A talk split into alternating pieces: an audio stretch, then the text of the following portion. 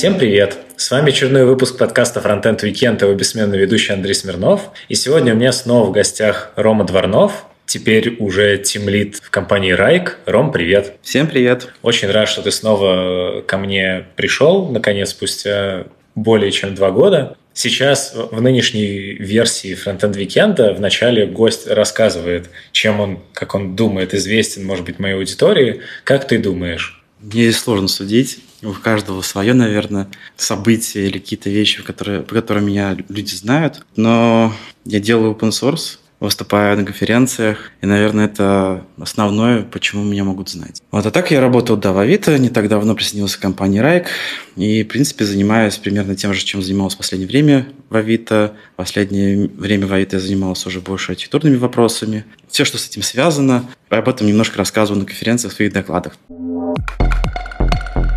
Хотелось бы, в принципе, как построить разговор. Про Авито понятно. То есть я помню, мы с тобой обсуждали, я как раз сегодня переслушивал э, наш старый выпуск, вот, и там э, были очень смешные предложения, которые, если их сейчас переслушивать, то есть я, например, спрашивал тебя, считаешь ли ты Авито вершиной своей карьеры, вот, и ты говорил, что ну нет, и вообще менеджерская сторона меня привлекает сильно меньше, чем девелоперская. Может быть, я потом вернусь обратно. Вот что ты сейчас спустя два года можешь сказать? Э, насколько тяжело удается вернуться обратно? Возможно ли это было сделать в Авито? И э, в каком положении относительно данного утверждения ты находишься во Врейке? Ну, на самом деле, не знаю, сколько это тяжело, это все зависит от каждого человека. Мне это было наоборот какой-то степени в радость. И когда мы последний раз с тобой записывались, в прошлый раз, я уже был, в принципе, такой в переходящей звене от руководителя функции, соответственно, всего фронтенда, а, в несколько более маленькую команду, именно а, то, что настало в последующем архитектуре фронтенда. И я совмещал в себе роль как бы и как руководителя, и как играющего, так тренер, можно сказать. Потому что команда не сразу сформировалась, ее там штормил какой-то период времени, и, соответственно, нужно было закрывать нехватку рук и, собственно, самому что-то делать. Сейчас я тоже вроде как тимлит, у меня небольшая команда в Райке, и пока команда небольшая, много что нужно делать руками, придумывать и делать. Менеджерская составляющая мне нравится, конечно же, по-прежнему меньше, но это необходимая история, потому что нужно все-таки не только ну, технически, может быть, писать код, да, и придумать какие-то интересные решения, но их еще продавать, искать возможности, договариваться и как-то двигать этот процесс, э, понимать вообще, что происходит в компании. Для этого нужно, конечно же, быть большей части менеджером. То есть здесь я, в принципе, между двух огней, можно сказать, в какой-то степени. Потому что быть только менеджером тоже ты не видишь какую-то часть, именно технические сложности, какие есть вообще технологические возможности, что сделать, а, сколько дешевые решения или дорогие решения. Вот здесь э, либо можешь полагаться на чужую экспертизу или знания, но часто их не хватает, пока, по крайней мере, команда маленькая, и полезнее все-таки самому немножко окунаться в проблему. Так что, в принципе, для меня это, наоборот, э, в плюс. И мне это больше нравится, быть где-то так посерединке. Но, да, техническая архитектурная составляющая, наверное, больше интересует. Получается, в Авито ты вот на тот момент, два года назад, ты совмещал, и у вас была там некая перестройка, насколько я примерно с ребятами из Авито общался. Ну, там оставим то, по каким причинам ты ушел, э, но насколько я примерно понимаю, поправляй меня, если ошибаюсь, ты э, относительно долгое время где-то там порядка полугода не работал, в принципе. Почему так случилось и насколько ты успел отдохнуть? Да, был такой период у меня в этом году. Связано было с тем, что я действительно устал. На самом деле был тяжелый период, когда я был руководителем функции. Это отняло очень много сил. А потом был тяжелый период, когда нужно было формировать команду, в принципе, ее выстраивать, которая занималась архитектурными вопросами. На самом деле, сначала это была команда, которая занималась дизайн-платформой, то есть некоторым таким UI-китом, и попытка перевести весь фронтенд на использование компонент, и все с этим связано. Но относительно быстро выяснилось, что только делать компонент этого мало, нужно еще также создавать процессы, нужно создавать инфраструктуру, нужно как-то собирать метрики, понимать, что происходит и так далее. Это все уже больше такой архитектурный архитектурные вопросы, инфраструктурные вопросы. Собственно, так и постепенно команда трансформировалась в архитектурную. Сложность таких команд заключается в том, что все-таки для выполнения работ по этим направлениям нужно больше экспертизы.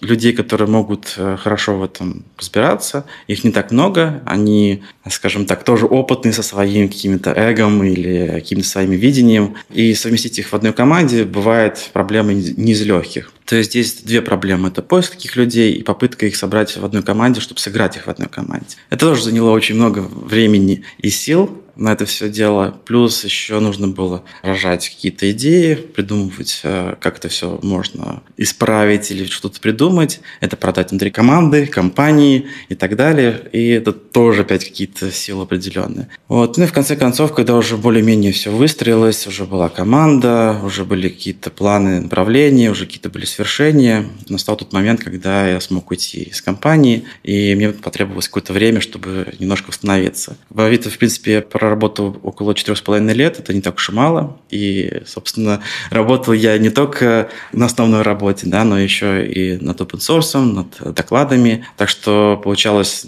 достаточно большая нагрузка.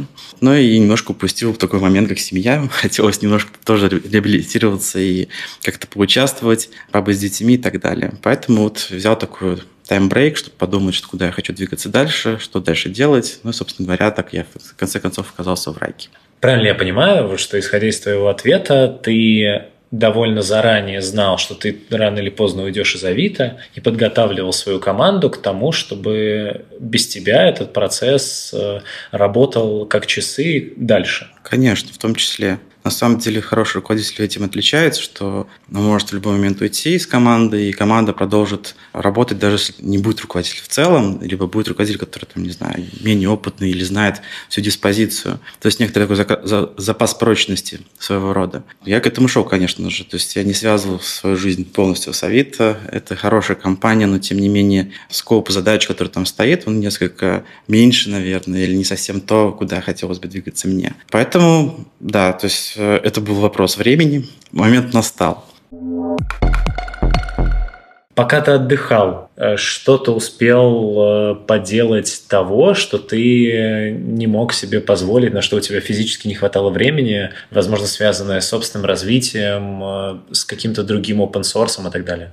Ничего такого особенного. Ну, первые вообще пару месяцев я в целом отдыхал от ноутбука, не занимался ничем. Потом, в принципе, начались конференции, какие-то доклады, опять open source, немножко поработал в этом, но без фанатизма особого, и меня особо не тянуло. То есть, если раньше, скажем так, год-два назад, меня прям вот было сложно мне отдыхать там, не знаю, неделю, а уже начинал тянуть что-то поделать, посидеть за компьютером и, в общем, что-то такое поизобретать. А вот этот период как-то особо не тянуло. Раз не тянет, я подумал, что, значит, наверное, можно и подождать. Не нужно заниматься этим через силу. Кстати, если мне вот часто спрашивают, как все-таки заниматься open source, какими-то своими проектами, находить на это силы, находить на это какую-то вот мотивацию, какое-то вдохновение. Это вопрос э, такой открытый, он нельзя себя заставить им заниматься даже для галочки, да, там, для какого-то там по плану, типа, знаете, стать самым популярным, там, не знаю, известным в open source или как бы в нашей фронтенд э, тусовке. Просто это либо нравится, тянет к этому, либо не, не тянет. В общем, если тянет, оно само собой получается. То есть здесь э, такой момент. А Через... тебя перестало тянуть? Не то, что перестало тянуть, просто, видимо, наступает такой период, когда просто вот э, не хочется за этим заниматься. То есть все проекты, которые я занимался, они делались не потому, что кто-то мне сказал, вот, Рома, давай делай, как бы, или у меня такая идея и так далее. Просто у самого меня появлялись какие-то идеи, и иногда они настолько вот навязчивыми становятся, что просто не остановить уже просто не смотришь ни на время, ни на возможности. Просто садишься и делаешь, потому что, не знаю, какое-то вот чувство внутри нужно это сделать. Так оно вот получается. За эти полгода я предполагаю, что ты, наверное, как-то фоном рассматривал какие-то, где ты дальше продолжишь свою карьеру. В итоге вот то, что тебе предложили в Райке, это ровно вот то, что ты искал в твоем нынешнем периоде карьеры? На самом деле такой щепетильный вопрос. Да. Найти такое место, где бы совпало совсем все на 100%, на данный момент у меня не получилось. Но в Райке, скажем так, большая часть пунктов того, что хотелось бы делать и как делать, оно совпало. Поэтому мне показалось, это хорошей возможностью попробовать. Если говорить, чтобы совпало совсем на 100%, это, я думаю, поиск ни одного месяца, ни одного года. И мне нужно как раз-таки больше смотреть по сторонам и смотреть, какие есть варианты. Пока больше всего совпало вот с Райком. Сколько ты отверг предложений о работе за эти полгода? Я так и не объявлял целенаправленно, что я вот прямо сейчас начал искать работу. А, у меня поступило несколько предложений то есть меня сами нашли эти предложения. Вот трек оказался достаточно интересным, что, в принципе, дальше казалось на данный момент нет смысла искать. А так фоном постоянно что-то приходит, всем нужны разработчики. Опять же, мало кто понимает, какие именно разработчики нужны. То есть просто смотрит там senior, middle, фронтенд, руководитель может быть фронтенда. Человек тут особо не играет значения. Я искал все-таки такую возможность, чтобы именно мою экспертизу, мой опыт можно было применить э, максимально. В частности, то, что вот я занимался занимался там, последние годы. Эта область, э, связанная с анализом там, кодовой базы, всякого различного инструментария к этому, в этом есть большая экспертиза, и вот на данный момент Райку, это, мне кажется, очень необходимо, потому что компания очень динамично растет, и много чего не хватает. То есть я не говорю, что у меня есть готовое решение там, для большинства проблем, которые есть в компании. Все-таки они, их нужно адаптировать, даже существующие решения. Но тем не менее, кажется, что вот я могу принести достаточно много всего полезного, интересного, то, что может компании помочь именно сейчас. Правильно ли я понимаю, что ты э, переезжаешь в Питер? А, не совсем. Не совсем. Райка же нет в Москве. Да, Райка нет в Москве. Но рак есть еще и в других городах. Ты переезжаешь да, за границу. Ну, на самом деле, это был некоторый такой секрет, я не хотел об этом рассказывать, пока это не свершилось. Но так получилось, что слухи уже расползлись, уже даже вышли подкасты, где об это, это обсуждали не раз. А, да, я переезжаю. Райк еще открыл офис в Праге. А, то есть, тебя код перевозит в Прагу? А, не так давно. Ну, как код меня перевозит? Меня компания перевозит. Нет, ну, имеется в виду, что в то подразделение, которое послали спецназом открывать Женю. Да, в тот офис. Но на самом деле тут происходит так, что часть офиса из Питера мигрирует туда, но и там, да, открывается офис, который будет достаточно большой, в них открывается, он уже открыт, куда набирать будут со всего, с Европы и с СНГ, в общем, достаточно такой большой хаб разработки. И все с концами, вместе с семьей, все прям серьезно. Ну да, конечно. Круто, круто. Мои поздравления. Э, хорошо. Примерно на данный момент э, понятно ли тебе, чем вообще ты будешь заниматься? над чем ты будешь работать, э, какой командой ты будешь руководить. Вот просто, опять же, вот я абсолютный в этом плане профан. Я, если честно, даже Женя Кот был у меня в подкасте, но я до сих пор слабо понимаю конкретно, чем занимается Райк. Райк делает продукт. На самом деле не любят, когда сравнивают этот продукт с жирой, потому что это не совсем жира. Вот. Но это своего рода тоже там а, тикетная система, но для а, не айтишных секторов, скажем так. То есть это создание проектов, задач, трекинг задач, какая-то аналитика по ним и так далее. Это большое single-page приложение, которое имеет большие модули по аналитике, по всяким там отчетам и так далее. Ну, собственно, вот эта вот вся компания делает этот продукт. Но есть еще некоторые продукты-сателлиты. Целом не так важно, какой, в каком офисе трудятся команды, они все равно работают на один продукт. То есть здесь э, мы могли бы с тем же успехом работать и в Питере. Вот наша команда, если говорить про мою команду, это команда нацелена в большей степени на R&D, то есть Research and Development. И основные, скажем так, э, направления – это помогать продуктовым командам, то есть э, разработке продукта, не вязнуть в процессах, соответственно, быстрее доставлять фичи, то есть, ну, если мы говорим про это, то есть это time to market, и, соответственно, сокращать так называемый developers cost, то есть как бы, чтобы разработка сама была дешевле. Потому что людей становится больше, издержек в плане там, трат на коммуникацию и всякие процессы становятся больше, и, соответственно, замедляется разработка. Ну, в принципе, это относится к любой компании, это не только Райк. И здесь нужно, конечно же, каким-то образом ускорять, убирать bottleneck, как-то автоматизировать процессы, считать, опять же, всякие метрики, посмотреть, что происходит, выявлять негативные тренды и пытаться что-то э, с ними делать то есть, соответственно, как-то исправить ситуацию. Я просто помню цитату, точнее, я задавал тебе вопрос, что вот если ты уйдешь из Авито, кто будет дальше поддерживать э, куски Авито, написанные на базисе? Угу. На этот вопрос появился ответ? И, по-моему, ты даже отвечал, что там базиса осталось очень мало тогда на тот момент. Нет, ты отвечал, что примерно треть твоей команды знает базис. Честно говоря, я уже не помню, что я там говорил. Ага.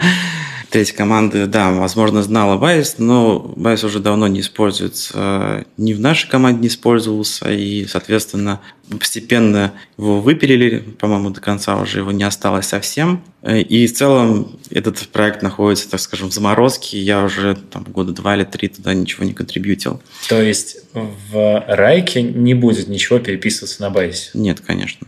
Чудесно. Вообще, на самом деле, почему-то, не знаю, такая вот ассоциация всегда, что вот я пришел там в компанию, сразу там поменяю стек э, разработки, там языки, какие-то фреймворки притащу. Нет, я не про это, совсем про иное.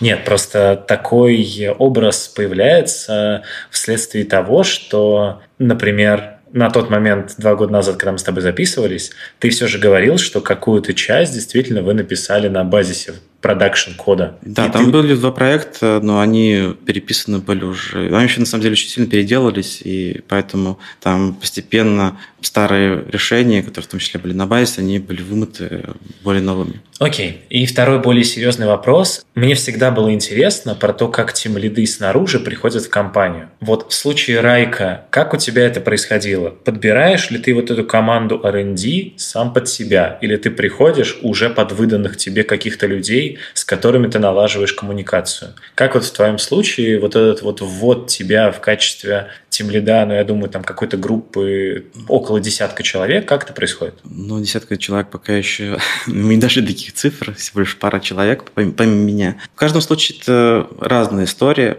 Э, команды, в принципе, в компании Райк э, и в любой другой компании создаются постоянно. Иногда это уже готовая команда, куда находится тимлит. В моем случае это команда с нуля, которая, да, собирается вокруг меня в какой-то степени. Но даже я не говорю, что вокруг меня, а вокруг тех задач, которые вот хотелось бы решать. Поэтому, да, вот я пришел и начал постепенно, вот сейчас э, мы собираем команду. То есть это не то, что прям целенаправленная операция, именно набрать как можно больше людей, такой задачи не стоит. Стоит задача вообще понять, что мы можем делать в долгосрочной перспективе, но исходя из того, что мы делаем, уже понимать, сколько нам нужно людей и их постепенно искать. Здесь еще есть нюанс такой, что, как я уже говорю, что направления достаточно такие сложные, поэтому найти коллег очень тяжело. И если так получается, что есть э, кандидат на рынке, условно говоря, которого вот можно было бы позвать, который согласен прийти, то этим стоит пользоваться. Собственно говоря, вот сейчас двое моих э, коллег, они так и получилось, что вот специально не искали, но вот получилось, что такая есть возможность,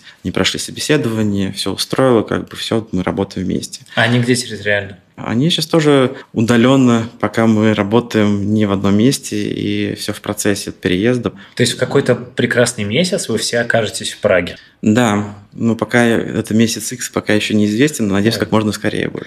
Есть еще идеи по направлениям, которые тоже хотелось бы закрыть, и, соответственно, там будет формироваться команды, даже некоторые там команды уже спланированы, осталось только найти людей под них. То тоже может быть разная история, либо это будут набраны люди и там найден темлит туда, либо будет, просто будет найден темлит, и вокруг него будут собираться люди. Это все, опять же, все зависит от ситуации.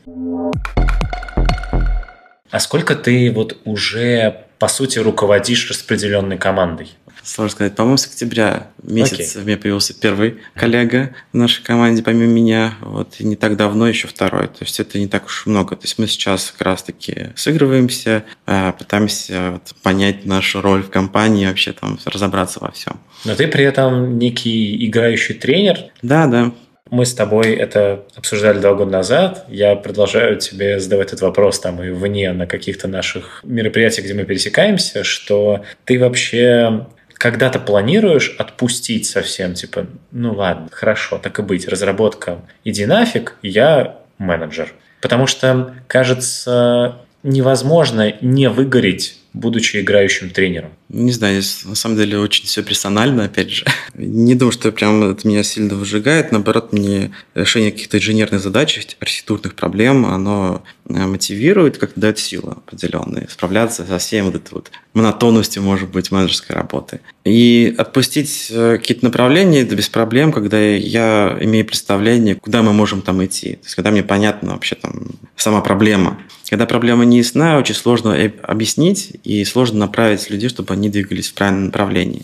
Когда я это начинаю понимать, то есть кристально чисто видеть какой-то плюс-минус, что нам нужно сделать, я эти направления отпускаю. Когда нет, соответственно, участвую в этом очень активно и пытаюсь формировать какие-то базовые идеи, базовые направления, чтобы уже иметь представление самому, куда это будет все идти и сколько нам это будет стоить. Поэтому здесь такое. А сейчас на данный момент у нас нет явного такого четкого понимания, как все будет происходить потому что мы в самом начале пути. Если говорить про виду, то мы к этому шли к пониманию, там, не знаю, год-два, наверное. Это было все-таки, я был больше погружен в компанию, знал больше всяких нюансов, процессов и прочего. Здесь пока таким похвастаться не могу, поэтому приходится все как бы, экспериментировать и через пробы ошибки идти, находить э, направление, собственно говоря, и понимание.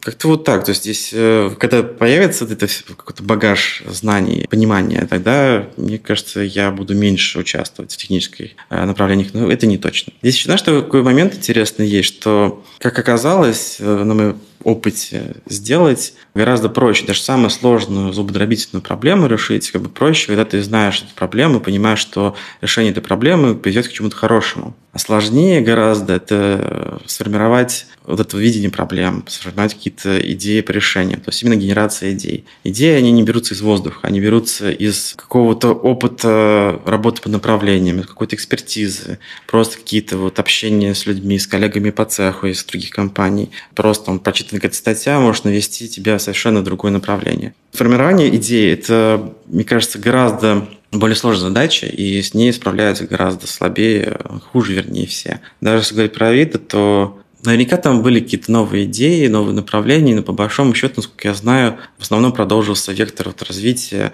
направлений, именно который вот был задан еще, когда я там работал, которые еще были придуманы там за полгода, за год до того, как я ушел. А новых, мне кажется, не так много появилось. Поэтому вот это тоже такой момент. Ты себя называешь в Твиттере веб-исследователем. Угу. Ну и в целом, если там почитать, то много где написано, что ты исследователь. В чем ты видишь свою миссию исследователя веба? Как бы ты это описал э, чуть подробнее? Мне на самом деле всегда хотелось как-то влиять глобально на в целом разработку во фронтенде, так как это моя любимая область, хотя я касался других областей тоже. В этом я вижу, скажем так, конечную цель. На данный момент влиять на это получается очень слабо, только, может быть, создавая там какие-то open решения, либо рассказывая о каких-то идеях, а, либо вот официально на докладах, либо э, неофициально на различных встречах. Чтобы влиять больше, нужно, соответственно, понимать, э, куда заходить, как продавать идеи. Этому тоже нужно учиться. Я не сказал бы, что я в этом преуспел. Плюс еще важно не только продавать это в рамках, там, не знаю, СНГ, да, на русском, как это я делал до этого, но и также еще и пытаться донести идеи до англоязычного мира, то есть, скажем, глобального мира. С этим гораздо сложнее, у меня в этом опыта нет. Собственно говоря, вот эта вот релокация в Прагу, она как раз и а, такой первый шажок в этом направлении. Просто есть определенная культурная разница, есть языковой барьер, есть э, много всяких таких нюансов с этим связаны, которые не видны, когда вот здесь нахожусь в Москве сейчас. Мне кажется, что если я в этом поварюсь, мне будет проще понять, как это доносить свои идеи и как можно было бы влиять на в целом разработку. Как раз э, про open source э, хотелось бы поговорить. На момент два года назад мы с тобой обсуждали миллион твоих разных вещей, начиная там от базиса рэмпла, заканчивая CSSO и CSS3. Вот с тех времен, насколько я понимаю, там, послушав э, подкасты, почитав, что появилась Discovery.js и вроде все. Это так или не совсем? Это не совсем так. Хорошо, а что еще появилось? На ну, самом... еще Жора, всякое вот это вот. Ну да, на самом деле Discovery.js – это проект, на самом деле, плеяда проектов. А Жора там один из них, да, это как бы такие утилитарная вещь, по большому счету, то есть возможность делать какие-то выборки данных из имеющихся данных и делать это более декларативно, в каком-то смысле. Ладно, вот тут сразу. Мне не очень интересно, как это реализовано. Это, Хорошо. Да, это ребята, которые будут это слушать, могут пойти и послушать подробно в UnderJS. Расскажи, зачем Я, Ты это сделал? Я понимаю, что это главный вопрос «зачем?». И здесь вопрос не просто появилось потому, что там, не знаю, захотелось, а потому что появилась определенная необходимость и понимание, как это можно сделать. Где-то в прошлом году летом возникла задача необходимости распиливать монолит Авито. Это большой достаточно монолитный кусок фронтенда на части. И много легаси, много кода и непонятно на разных технологиях, на разных языках. И не совсем понятно, как это было разделить на части. Чтобы это понимание появилось, нужно было как-то анализировать, как-то раскладывать по полочкам, делать какие-то выборки, какие-то там кластеры, все что угодно. И чтобы это делать, по идее, есть какие-то инструменты, но они не совсем заточены под фронтенд. Вообще, это интересный такой момент, что во фронтенде, мне кажется, сама платформа, сама технология, веб-технологии,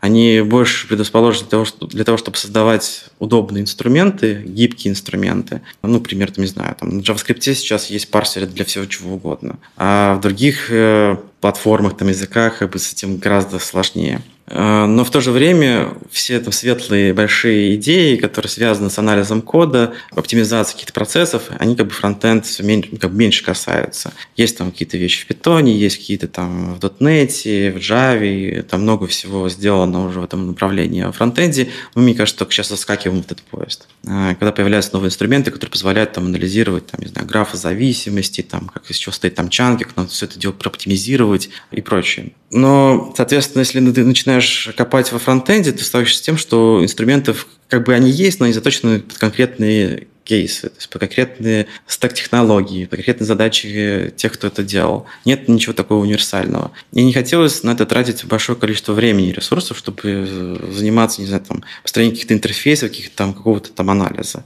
Хотелось как-то удешевить этот, все эти процессы. Вот так появился, в принципе, Discovery. То есть, опять же, не то, что это появилось там, все, надо решать эту проблему, просто я делал похожие вещи там неоднократно, много раз за последние там лет 15, и тут мне как бы такой бам, Эврика, и показалось понятным, как это может быть в плане организации, чтобы не повторять себя. Я правильно могу идентифицировать вот, э, в принципе, развитие твоего пути в open source как то, что тебе с течением времени э, все-таки он становится чуть менее интересен или не совсем? Ну, то есть, грубо говоря, раньше продуктов за ограниченное количество времени возникало больше, чем сейчас. Нет, э, я бы так не сказал, что и меньше. По, и по количеству комитов э, у тебя на гитхабе тоже ну, комиты на гитхабе – это такая вещь э, плавающая, да, за последние годы. На самом деле, вот можно увидеть, там, не знаю, фаза выгорания там, или как бы активности по гитхабу в том числе, конечно же, но это не всегда репрезентативно, потому что мы много чего делали внутреннего, которое не выходило за пределы компании. И там было тоже достаточно много комитов, да, но это все там осталось скрыто от глаз. А если говорить по количеству, дело-то не в количестве, а в сложности, наверное, и в качестве, и, собственно говоря, масштабе решаемых проблем. Я уже сказал, что Discovery – это на самом деле плеяда проектов, и там выходит из него достаточно много всяких прикладных э, задачек, не решений задачек, которые можно использовать для других проблем. В том числе там тот же самый Жор, Жора, например. это язык запроса, который используется не только в самом Discovery, но еще в других там прикладных задачах. И там, если открыть просто сам проект, это э, проект на GitHub, и там можно увидеть, что там есть несколько репозиториев про разные совершенно, но которые собираются в одну такую картинку. Поэтому здесь в планах еще больше таких соответствующих проектов. То есть интерес к open source не угас? Не угас, и я надеюсь все-таки, что получится больше заниматься. Сейчас как раз задачи, которыми э, мы думаем заниматься, и которые уже начали заниматься, они очень, э, как бы в них очень хорошо ложатся там все наработки, которые были сделаны ранее. Э, и это еще станет каким-то таким стимулом, какими-то какими задачами, которые будут двигать, очень движущая сила, вот, слово подбирал, okay. для того, чтобы развивать это дело. А смысл в том, что Discover.js – это своего рода фреймворк на самом деле, который собирается из кусочков. И хочется сделать в конечном итоге уже готовые решения, которые решают проблемы достаточно часто, проанализировать кучу репозиториев, которые у нас есть локально, все там взаимосвязи, умный поиск, автоматизацию, связанную с тем, чтобы управлять э, большим объемом кода, какие-то визуализации, какие-то э, отчеты, метрики и все с этим связано. Но задачи, опять же, они плюс-минус похожи, и делать заново одно и то же не хочется. Поэтому хотелось бы сделать готовые, скажем так, профили под решение определенных задач. А успех у твоего open source, ну, там, не знаю, российский, мировой, появляется? То есть с этой стороны, как ты видишь себе эту ситуацию? Сложно судить. Популярности чего-либо или там известности, не знаю. То есть ну, это все очень косвенные такие Имеется признаки. в виду, пишут ли тебе люди, что, о боже, мы вот заюзали Discovery у себя в проекте, великолепно, мы никогда так счастливы не были, пожалуйста, продолжай поддерживать или что-нибудь типа такого? А, фидбэк положительный есть. Не сказать, что он прям такой массовый, но Discovery еще не в том состоянии, чтобы это было, скажем так, массовая история. То есть там много еще недоделанного и на коленке собранного, не хватает документации, как обычно. Но важно другое, что когда я рассказывал об этом в докладах, не один человек, то есть много этих было ребят, кто подходили и говорили, что мы решаем те же самые, думаем, вернее, о том, чтобы решать те же самые проблемы, вот думали, как это делать, вот как у нас хотя бы есть понимание, что вот в этом направлении можно пойти. Мы хотим попробовать вот, и начинают откидывать какие-то идеи, как бы можно сделать, не, нельзя это сделать. И кажется, что мы, в принципе, все про одно и то же. Здесь сложность, опять же, донести саму идею, раскрыть правильно, задокументировать, сделать туториалы, и тогда будет все более-менее понятно. Сейчас это же все-таки проект, который делался, э, по большому счету, в свободное время, поэтому сказать, что прям он так сильно развит, нельзя сказать. То есть он хорошо развит, но еще недостаточно хорошо. Ставил ли ты условному Райку, когда принимал их предложение о работе, условие, что вот я хочу 40% времени уделять своему open source, или что-то подобное? Нет, таких договоренностей не было, но, в принципе, э, нанимающая сторона понимала, что я работаю в open source. Это, в принципе, интересно тоже. Поэтому я думаю, что проблем с тем, что я занимаюсь open source в том числе, нет. Но, как сказать, что детали таких, прям, что мы там подписывали договор какой-то там, все нюансы обговаривали, такого не было, конечно. Хорошо. Небезызвестный Андрей Ситник в своем докладе про то, что open source на самом деле, ну, не важно, что ты написал, важно, как ты это прорекламировал. Как ты считаешь, мы с тобой обсуждали два года назад, что у тебя вот с маркетинговой частью, стороной твоего open source дела хуже, чем непосредственно с тем, чтобы писать его. Сейчас это поменялось в лучшую сторону или ничего не поменялось? Здесь сложно объективно судить, потому что все-таки я, может, ты заметил, что немножко принижаю свои заслуги, наверное, потому что всегда думаю, что можно сделать лучше, а когда мы начинаем делать какие-то проекты или вообще я вижу другие проекты, я вижу уже много моментов, которые бы я уже сделал, да, сделал бы лучше. А чтобы это сделать, нужен определенный опыт. То есть я знаю там, минимальный минимум того, что нужно сделать, чтобы хотя бы этим могли пользоваться, любой там библиотекой, любым репозиторием, да, любым продуктом в open source. Я понимаю, как. Вот. Но есть еще много других шагов, которые вот делают, например, очень хороший пример там, с Андреем Ситником, а, которые вот нужно выходить, забывать немножко про код, да, и делать дальше. Я все-таки надеюсь, что получится делать это больше и лучше. Собственно, я учусь этому. Вот, я начал писать статьи, там, делать какие-то доклады и вообще как бы собирать уже более понятную вещь. Но это еще в процессе. Вот, если говорить опять же про продукты, которые я делал, типа, проект, вернее, open source, то они, скажем так, нишевые, но они достаточно важны, мне кажется, для индустрии в какой-то степени, то есть закрывают определенное какое-то направление.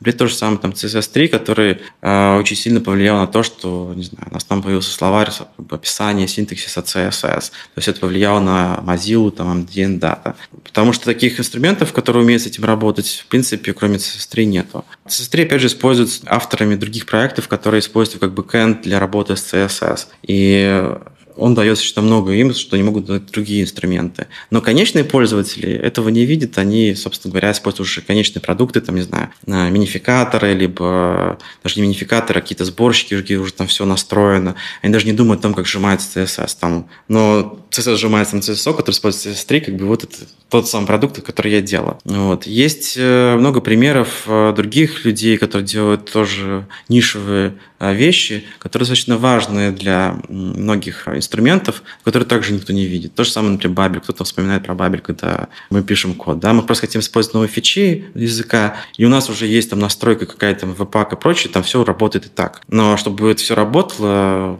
большое количество людей работает над тем, чтобы работал Бабель. Либо там стандартная библиотека JavaScript, которая делает полифилы для новых вещей. Ну, грубо говоря, настоящие герои, они в тени, и ты себя причисляешь вот к таким героям. Я не скажу, что прямо герои, но просто это такой важный важные составляющие, то есть кирпичик, из которых состоит, собственно говоря, современный тулинг, современный фронтенд, разработка во фронтенде. Хорошо. У меня вот, когда я составлял вопросы, появился э, чисто из любопытства такой вопрос. Сколько ты пул реквестов в среднем за месяц закрываешь для всех своих э, написанных проектов? Я никогда не считал, но это на самом деле можно зайти на GitHub в профиль, наверное, посмотреть. Но не сказать, что прям очень много. Но это десятки или сотни? А, нет, это точно не сотни, то есть гораздо меньше. Но в целом, опять же, здесь тоже сложно судить, либо, опять же, малоизвестные, никому не нужные продукты получаются, да, проекты, либо просто они уже сделаны на достаточном уровне, что, в принципе, там каких-то проблем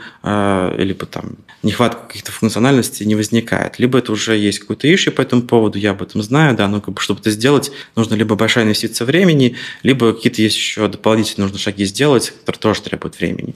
И опять же, там все простые вещи, они обычно делаются. То есть там, да, засылают по реквесты, но обычно какие-нибудь какие-то простые задачки решаются. Я очень хотел бы распределить свой проект между другими, чтобы занимались этим и двигали, потому что не, сейчас не получается заниматься одно, одновременно всем равномерно. Например, там CSSO, которым я очень активно занимался, когда только стал мейнтейнером, первые полгода я там приписал его практически полностью. Сейчас у меня на него просто не хватает времени, и как бы он работает приемлемо, чтобы решать свою проблему. А чтобы делать это лучше, нужно большая инвестиция времени. Если кто-то хочет этим заниматься, я буду готов там передать, это не проблема. Но героев пока вот не находится. Поэтому там поворков не так много. То есть CSSO, я много S, конечно, вставил, но не суть, превратился из э, вот такой радостной ноши в то, что ты уже готов э, типа передать, но никто не берет? CSSO никогда не был радостной ношей.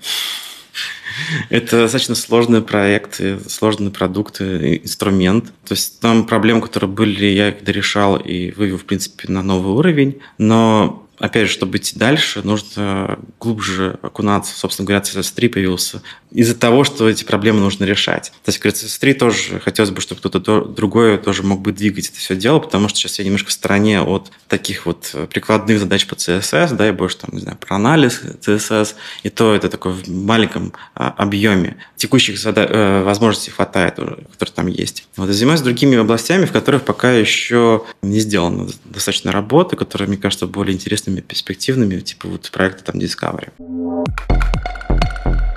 Я также нашел, что на каком-то сайте в, в блоке описания о тебе как докладчика написано, что ты изобретатель велосипедов. Вот какой из своих там open source ты считаешь самым велосипедным велосипедом? У меня на самом деле нет такого рейтинга. Я пробую разные свои варианты решения проблем в тех областях, где уже, в принципе, есть какие-то аналоги. Иногда получаются интересные идеи, которые можно подкинуть уже другим проектам, либо все-таки сделать, найти какую-то, опять же, нишу свою и предложить что-то интересное. Почему именно велосипед? Потому что, на самом деле, со стороны, можно сказать, это такое шуточное на самом деле описание. Со стороны может казаться, что я делаю то, что уже сделано, зачем этим заниматься. Когда я стал мейнтейнером CSSO, я об этом написал в Твиттере, первая реакция была какая? Нафига ты взял этот э, мертвый проект, как бы если там другие проекты, давай туда там уж законтрибьютить, направь свои силы, что ты здесь как бы собрался делать. Типа ты закапываешь свое время. Но в итоге получилось сопоставимый по возможностям инструмент – ну, обновленный, и с теми фичами, которых, в принципе, других нет. На тот момент это было необходимо, например, нашему проекту дало достаточно большой выигрыш. То же самое, например, с теми самыми там, Жоры, например. Да? То есть есть другие аналоги, когда мы можем писать там какой-то запрос, натравить на данные, получить какой-то ответ. Да, можем, но я здесь думаю не только о том, чтобы просто делать компактные запросы по выборке данных, но еще и думаю о том, чтобы можно было дальше развить в такую сторону, чтобы улучшить там developer experience, например. То есть не просто сделать запрос, но, например, как сделать так, чтобы а, мы могли делать подсказки, что же мы можем здесь набрать. Да, то, что, например, нет других э, движков, как это сделать. Как сделать так, чтобы, например, там можно было написать даже не оптимальный запрос, но мы поняли, что хочет там пользователь, да, то есть ну, автор запроса, и сделать его более оптимальным нормальным либо там сделать так, чтобы можно было пошагово отлаживать запрос. Потому что запросы бывают, разрастаются, становятся очень большими, что там происходит, очень мало понятно. Если смотреть на то, что сейчас есть на рынке, как бы ни один инструмент, ну, ни один такой похожая библиотека не позволяет этого делать, даже самые популярные. Окей, но ты понимаешь при этом, так если уходить от вот шуточного лейбла про изобретателей велосипедов к тому, что, ну, опять же, поправляю, если я буду ошибаться и говорить какие-то сильные фразы, на мой взгляд, никогда не получится сделать реально популярный open source, когда ты изначально задумываешь, что ты решаешь какую-то конкретно свою проблему, а не пытаешься адаптировать ее заранее к тому, чтобы решать проблемы разные. Я тебя понимаю, да. Здесь есть несколько мыслей по этому поводу. Тема очень хорошая, клевая, мне нравится. И это часто достаточно вопрос. Почему мы делаем какое-то частное решение, нежели сделать какое-то универсальное, там, всеобъемлющее? Когда я был молодым, лет 20 назад, я так рассуждал, что если мы делаем какой-нибудь, не знаю, фреймворк либо библиотеку, нужно покрыть все use cases, все разные варианты использования, которые только могут прийти в голову. А что, если нам потребуется сюда передавать, там, не знаю, не только там один элемент, но и там массив, а если у нас будет такой-то формат, а если такой-то, а если мы хотим так-то сделать. Получается решение, когда 80-90% не используется тобой лично никогда. Но это нужно поддерживать. Это нужно постоянно тянуть из релиза в релиз, как бы поддерживать э, работоспособность. При этом реально 80-90% кода – это мертвый код. Поэтому я в какой-то момент стал по-другому подходить к этому всему и идти именно от конкретных проблем, которые сейчас есть. Вот у меня есть проблема, которые я могу решить. Я делаю решение, которое решает именно эту проблему. Если появляется еще похожая проблема, которая вот требует небольшой доработки, я делаю небольшую доработку и смотрю, как бы стоит ли оно того, либо сделать все-таки отдельное решение. И таким образом все это дело развивается, любое решение. За счет новых реальных кейсов, реальных каких-то задач, а не каких-то выдуманных. Потому что выдумать можно все что угодно. Но не факт, что ты эти проблемы будешь вообще, в принципе, решать. И есть такой еще момент, как докфудинг, такой есть подход, да, когда э, то, что ты делаешь, ты используешь сам. Соответственно, если ты видишь, что вот, э, это может пригодиться, да, и ты это используешь, ты можешь понять, что это неудобно, ты можешь улучшить, это там слишком медленно, ты можешь это ускорить. Если ты делаешь для кого-то, обычно тебе и мало интересны чужие проблемы, ты это делаешь более вяло, ты это делаешь не так, как нужно, потому что ты не понимаешь суть проблемы. Поэтому, да, изначально все-таки я делаю те вещи, которые пригождаются больше именно в тех задачах, которые вот сталкиваюсь я, или там моя команда, либо моя компания, а потом уже там все остальное. Если это не очень дорого, как бы, да, то можно добавить что-то такое более универсальное. Но плюс еще за это время, за мою карьеру появился опыт, когда ты понимаешь, что вот есть, ты делаешь какую-то, не знаю, утилиту, например, там консольную, есть определенные подходы, которые, в принципе, правильно бы сделать, работаем с параметрами и прочие вещи, а, что ты уже априори просто делаешь, это для тебя дешево, и оно получается уже плюс-минус такое, знаешь, похожее, универсальное, ну, похоже, в смысле, подходящее для других задач. Ну и третье, то, что сейчас вот все я делал, как бы, да, это велосипеды, с одной стороны, но вот с Discovery, например, это все начинает собираться как пазл из маленьких кусочков, из маленьких э, решений разных проблем в одно единое целое, и там это, кажется, прям начинает играть новыми красками. Пока я еще не готов это все рассказать как бы там в деталях, я думаю, что и не в рамках этого подкаста тем более. Ну вот. Но чуть позже я об этом всем буду расписывать, рассказывать и покажу, как это все совмещается. То есть, знаешь, как бы есть такое понятие big picture, да, когда ты видишь картину гораздо шире. То есть, смотреть на каждую там библиотечку, как бы она кажется, ну, как бы есть там аналоги и прочие штуки. Но я еще дорабатываю эти вещи так, чтобы они могли совместиться все в одну картину, как, как эти кусочки пазла. Как раз про big picture. Если бы ты мог вернуться в прошлое и вот один open source какой-нибудь твой не писать, или написать его совершенно по-другому, потому что ты понимаешь сейчас, что ты сделал какие-то прям очень серьезные, грубые ошибки при его написании, то какой бы ты open source свой изменил? Ну, я считаю, что все, что делается, оно делается не зря, потому что негативный опыт – это тоже опыт, который позволяет тебе избежать ошибок в дальнейшем. Если говорить про каким-то такой, такой пример, это вот Basis.js. Не то чтобы я его бы не писал, потому что он дал очень много, во-первых, и в знаниях, и дал э, в принципе, жизнь многим проектам, которые из него вышли, которые стали отдельными библиотеками, решениями. Но и также я немножко смотрел дальше, да, и, в принципе, понимаю, как это может быть. Например, там, в плане Developer Experience вот до сих пор э, ни один фреймворк, ни одно там собрание технологий я не видел, чтобы по Developer Experience приближ... ну, были похожи. То есть там все-таки было как-то все быстрее, веселее и так далее. Хотя на данный момент, да, он уже безнадежно устарел, его нужно было бы переписать. И когда он создавался, еще было E6, когда было очень мало возможностей в вебе, в технологиях. Но когда я создавал, например, инструменты сборки и вообще подходу к тому, как будет собираться проект, я себе бил по рукам и делал так, чтобы не завязываться на конкретный инструмент сборки, так, чтобы можно было без сборки тоже запустить проект. Потому что я думал, что ну, кто захочет завязываться на сборщик. Это был 12 год примерно, 11 год. И тогда сборщики, да, это было что-то такое, что вспомогательное больше. Когда уже все написано, мы запускаем, у нас там оптимизируется, жмется, в общем, все такое. Сегодня, если посмотреть, у нас э, сборщики стали нормой жизни, да, и ни один проект не, не может даже стартануть без того, чтобы что-то там собрать, подготовить. И ожидать э, сборку как бы стало тоже нормальным. И вообще, в принципе, брать одно, э, транслировать в другое и получать этот, этот уже работающий код стало тоже нормой.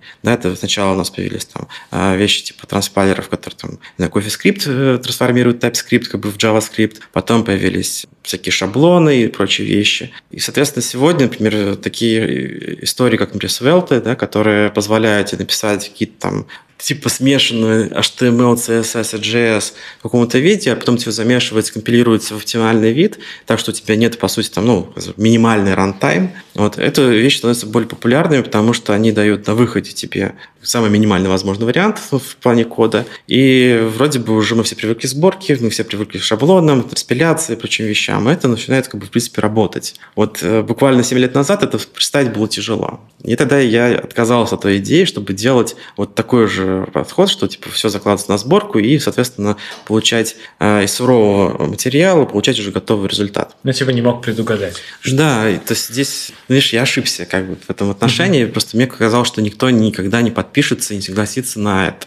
Если, если бы я был поувереннее и все-таки пошел в этом направлении, наверное, Svelte там появился аналог Svelte появился бы раньше вот уже на, на основе Байс. Но не факт, что это ему помогло, конечно по моим данным, ты определенное количество времени назад пришел э, помогать Сереже Рубанову в его телеграм-канал э, Хулиардерити, Джулиардерити, называют люди по-разному. Ты же все еще там или уже нет? Да, я там, но я пока в тени. Вот Сергей более активно этим занимается и успевает быстрее запостить новости. Вот, у меня пока период э, достаточно непростой. Сначала там был отдых, потом сейчас э, погружение в новую компанию, переезды и прочие другие моменты. Поэтому, да, получается сложно. Вот. Я еще не вышел на ту плату, когда я могу комфортно заниматься, там, не знаю, изучением всех новостей, как раньше, и вот участие в таких вот э, активностях вроде канала, который с Сережей.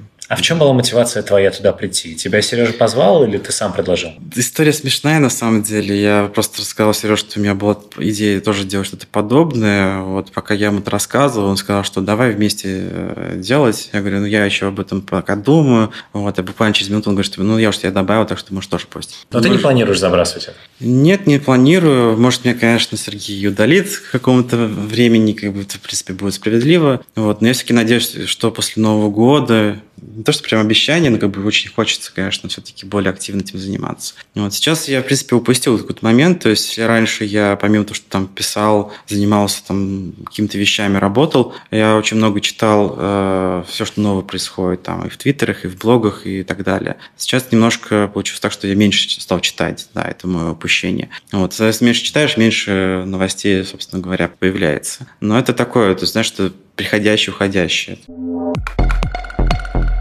Поехали к моим относительно стандартным, нестандартным, э, но коротким вопросам. Раз уж мы выяснили про Прагу, и я надеюсь, нам это не придется вырезать, как ты ответил бы на вопрос, почему туда стоит переехать? Самый простой ответ на этот вопрос такой. Нужно туда один раз съездить, и тогда все станет понятно. То есть, что конкретно тебя цепляет в Праге? Объяснять э, очень сложно. Мне вот еще очень понравилось в Будапеште, тоже вот еще рекомендую съездить. Не знаю, это какое-то определенное ощущение. То есть это все не на уровне как бы, такого сознания, а какого-то подсознания. То есть там достаточно комфортно, интересно, тихо, спокойно. По сравнению с Москвой это, конечно же, гораздо тише. Вот. Я, честно говоря, вот устал от Москвы, от этого шума, от этой движухи, от количества людей. То все-таки там как-то поспокойнее гораздо. Но самый главный ответ – это нужно почувствовать. А для этого нужно туда съездить. Интересно задать себе вопрос, как Тим Лиду я планирую сделать исследование, но только теперь еще про... одно. Еще одно, да. Но, но только про то, какие софт-скиллы значимы для разработчика и как они перестают быть значимы, и какие при этом становятся значимы, когда разработчик становится тем лидом. Вот как ты считаешь, какие ну, вот, смежные навыки тебе помогли стать тимлидом, а потом ну, стали не особо важны. На самом деле, мне кажется, что эти наборы софт-скиллов, там, хард-скиллов, это очень, очень сильно персонально и очень сильно зависит от ситуации, от компании, от проекта, на котором работаешь. Я так понимаю, что ты хочешь какую-то серебряную пулю найти, но ее нет. Не, я, я не хочу находить серебряную пулю, я хочу, грубо говоря, на больших данных смотреть э, какие-то закономерности. Я понимаю, но просто здесь есть определенный набор э, качеств человека и каких-то софт-скиллов по-особому развито, ты можешь перекрыть бы нехватку в каких-то других направлениях. Да, если мы говорим какой-то средний такой, не знаю, коня в вакууме, то здесь, конечно же, хотелось бы, там, не знаю, там, такие коммуникативные навыки, там, не знаю,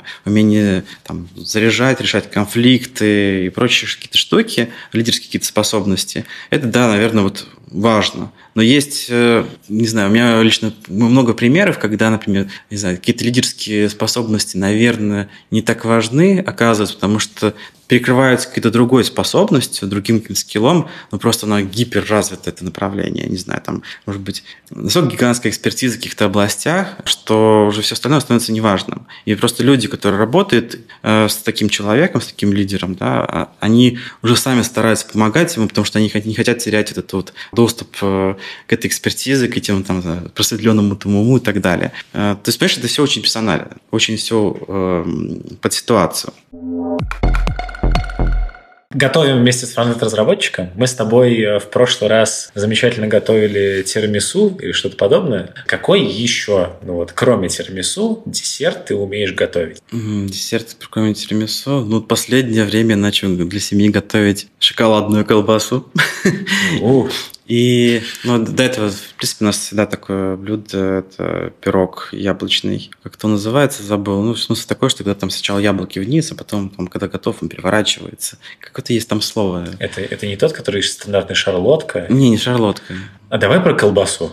Там не такой сложный рецепт. Берется какао, сахар, немножко молока, масло. Все это дело растапливается. Туда вбивается потом, когда остывает яйцо. Берется печенье, и грецкий орех, все это немножко крошится, замешивается, скручивается в какую-нибудь либо бумагу, либо полиэтилен, либо еще что-нибудь в виде колбасы и кладется mm-hmm. в морозилку. В принципе, все просто. А зачем печенье и грецкий орех? Но как бы же мы сервелат типа делаем, и там такие типа прожилки получаются. А, а можно экспериментировать с чем-то другим? Да, там очень много вариантов, то всякие цукаты добавляют, разные орехи. Там на самом деле можно найти множество рецептов похожих. Вот я взял один из них, который более-менее, кстати говоря, тоже э, цедру, апельсины если добавлять, тоже достаточно прикольно получается. А как потом это есть? Просто отрезать? Отрезаешь, или... да, и ешь. Это прям а очень... прям ешь? Это да, не очень сладко? Сладко, но опять же, ты можешь э, менять ингредиенты в плане там, количества и прочего. Есть разные варианты, там есть заменители всякие, может быть, сахара. Там кто-то с медом делает, кто-то с сгущенкой делает. Ну, в общем, там по-разному. Напоследок мой гость дает какой-то совет моей аудитории. Вот в прошлый раз ты там давал читать какую-то статью, в этот раз дать что-нибудь более абстрактное посоветовать? Ну, я могу посоветовать, наверное, меньше бояться, больше делать. Просто я наблюдаю, не знаю, и сам за собой, и за другими, что очень много сомнений часто бывает. А когда начинаешь что-то делать, оно оказывается таким уж сложным и все получается. То есть меньше думать, больше делать. Круто. Пробовать новое. Хорошо, спасибо большое еще раз, что пришел. Напоследок, э, как обычно, хотелось бы посоветовать всей моей аудитории, подпишитесь э, на данный подкаст в SoundCloud, в iTunes, в YouTube, везде, где он встречается. Также обязательно подписывайтесь в социальных сетях и вступайте в разные там телеграм-чатики и так далее. Если кому нравится то, что я делаю, то поддерживайте меня на Патреоне. Я всегда этому очень сильно радуюсь, когда вижу очередное письмо о том, что кто-нибудь подписался. Мы продолжаем показывать человеческую сторону фронтенда не только. Услышимся через пару недель. Пока-пока. Ну, я тоже добавлю, наверное, на прощание, что тоже спасибо, что были с нами. А, поддерживайте Андрея. А, это очень важно, делать какие-то свои проекты. И поддержка никогда не бывает лишней а, в любом виде проявления. Даже просто сказать спасибо. Вот, поэтому я от себя лично говорю спасибо. Делаешь хорошую вещь. Ну и всем пока-пока.